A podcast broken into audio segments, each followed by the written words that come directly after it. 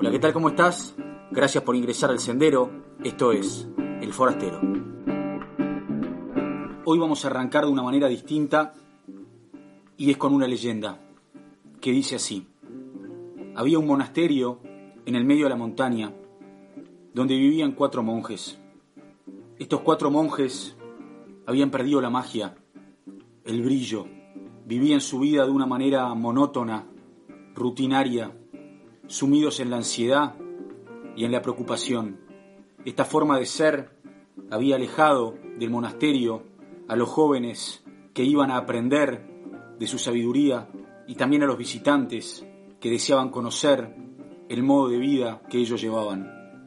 Largo rato permanecieron en ese lugar estos monjes en la oscuridad, hasta que un día el monje mayor, ya muy preocupado y entendiendo que no podían seguir viviendo así, fue a visitar a un sabio que habitaba montaña abajo en el valle, un ermitaño.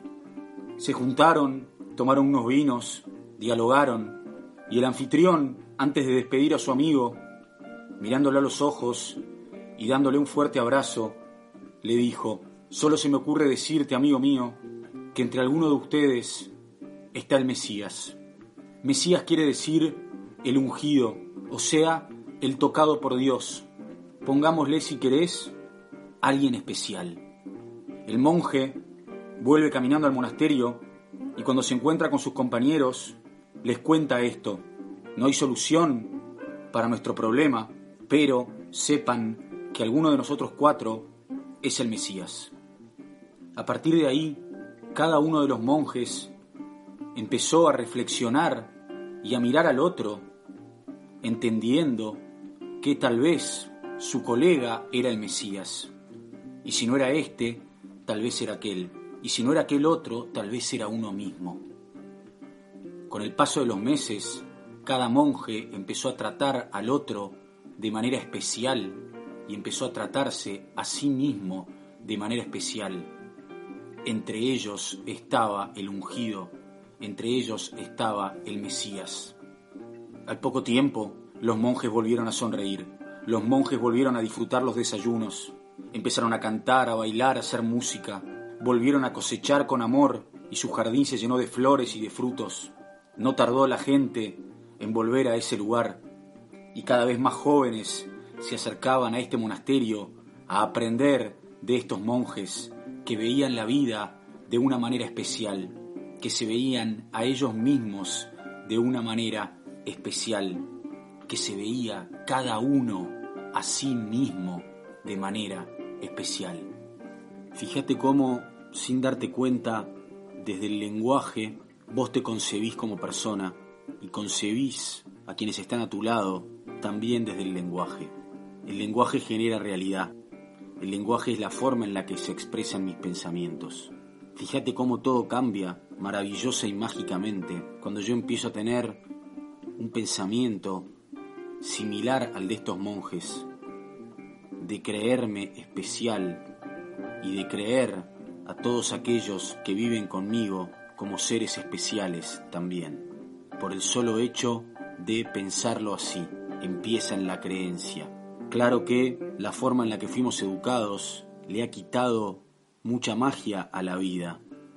Nos sentimos comunes, nos sentimos vulgares, necesitamos ganar, tener, ser exitosos para sentirnos especiales. Te invito a que recuerdes cómo te sentías cuando eras niño, cuando eras niña, cuando el tiempo no existía, cuando no vivías dentro de tu mente, cuando vivías conectado con la vida, unido a la vida, cuando eras la vida y eras parte del todo. Contame cuán especial te sentías. Y no lo busques desde la mente, búscalo desde el corazón, porque ese niño, esa niña, no se sentía especial desde la mente, estaba tan conectado a la vida que era la vida misma. Volver a eso, ¿no? Salir de la mente exigente, parlanchina, que compara, ansiosa, Vivimos tanto en el futuro, vivimos tanto necesitando convertirnos en algo, que se nos va la vida y nos olvidamos que esto ya es magnífico, que cada una de las personas que están a nuestro alrededor también son especiales. Y si viene la mente a decirte que para ser especial tenés que brillar como un ángel o tenés que ser superior a otro, fuera, no se trata de eso. Ser especial es mucho más sencillo. Sentirme especial es mucho más fácil. Tiene que ver con apreciar un amanecer o un atardecer. Tiene que ver con mirar a los ojos a la gente que quiero. Tiene que ver con saborear el café con leche a la mañana. Tiene que ver con ser consciente de que respiro y que estoy vivo. Durante mis años de radio supe tener un programa donde entrevistábamos a gente que inspiraba y la gran mayoría de esas personas venían a contar su historia, su historia del despertar y la historia siempre tenía un punto de quiebre o alguna enfermedad o haber quebrado su empresa o que le haya pasado algo a sus hijos o la muerte, pero siempre había algo ahí alrededor que los había hecho despertar.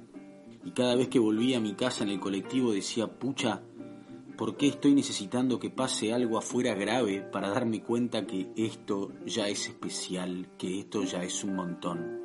¿Por qué necesito, por qué la mente necesita una prueba de fuego para volver a conectar con lo importante, para volver a creerme especial, para volver a estar agradecido de la vida, para volver a valorar lo importante?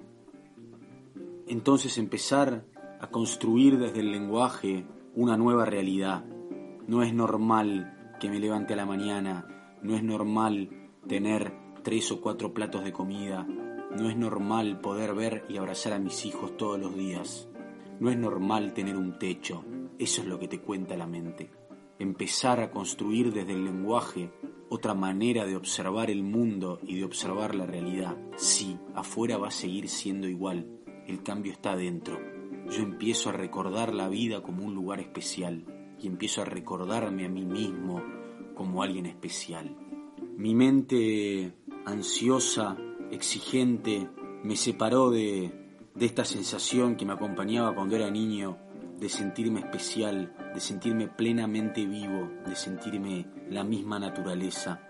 Recordar eso me lleva a crearme de nuevo desde el lenguaje, verme y ver a los que me rodean como seres especiales, no mejor que otros, no peores que otros.